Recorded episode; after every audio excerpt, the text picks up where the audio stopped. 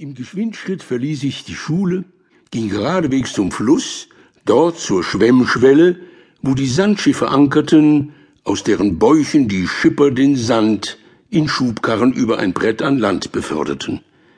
Die Sandschipper hatten braun gebrannte Oberkörper, aber nicht wie die Leute in Schwimmbädern, sondern anders, eben wie man bei der Arbeit braun wird. Es war ein tiefbraun, das an Reklame für Sonnencreme erinnerte. Einer der Schipper hatte es mir seit langem angetan. Seine Brust und seine Arme waren voll auftätowierter Meerjungfrauen, Anker und Segelschiffe. Eines der Segelschiffe gefiel mir derart, dass ich es mir auf die Brust tätowiert wünschte. Ich spürte nachgerade, wie es dort schlingern und schwanken würde. Eines Tages fasste ich Mut und fragte den rauen Gesellen, so ein Schiffchen, wie Sie es an dieser Stelle haben, das ist doch nicht abwaschbar, oder? Der Sandschipper setzte sich auf das Schubkarrenbrett, zog eine Zigarette heraus, zündete sie an, wobei er tief ein- und ausatmete und das Segelschiff auf und nieder ging, als schwimme es auf hohen Wellen. Gefällt es dir? fragte er. Und wie? antwortete ich.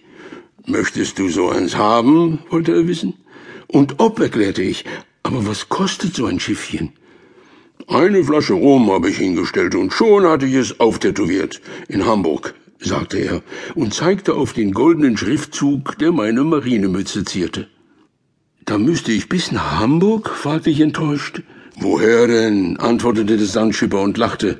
Diesen Anker hier und auch dieses durchbohrte Herz hier, die hat mir beide der Leuser eingestochen, der immer drüben im Wirtshaus zur Brücke sitzt.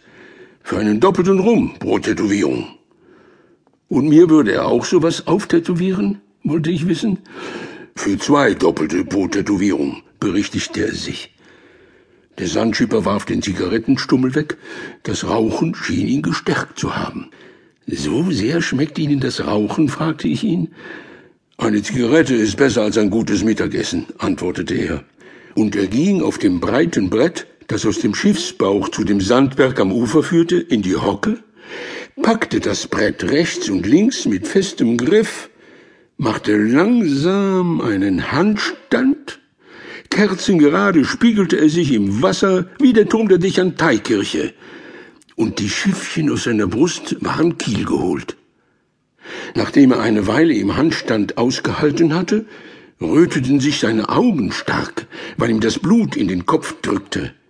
Er knickte in der Hüfte ab, stellte die nackten Fußsohlen aufs Brett, richtete den Oberkörper auf, und die Segelschiffe, nun wieder mit den Masten nach oben zeigend, konnten weiter nach Hamburg fahren.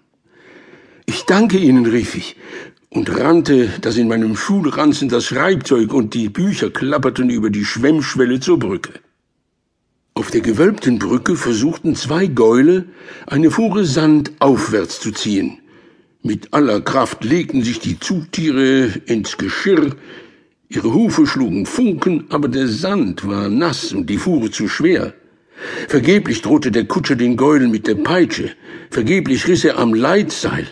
Die Tiere wurden nur unsicher, zogen nicht mehr gleichzeitig an, und damit war es endgültig aus.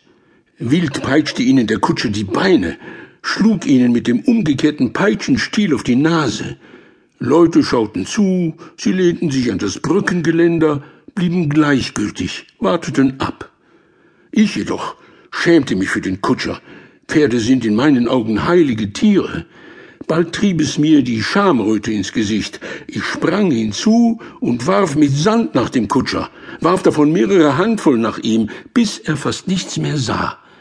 Er drohte mir mit der Peitsche, doch ich warf ihm weiter Sand in die Augen. Er rannte mir nach, konnte mich aber nicht ausmachen, schrie, dass er mich mit der Peitsche zusammenschlagen werde. Ich aber hielt mich am Geländer fest und schrie zurück, Sie, Sie, Grobian, Sie werden dafür an einer hässlichen Krankheit sterben.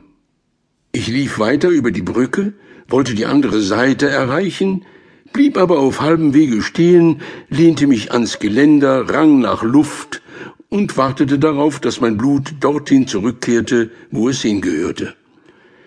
Bald kam ich wieder zu Atem, beruhigte mich. Ich trabte von neuem los, erreichte die Stelle, wo die Brücke in die Brückengasse über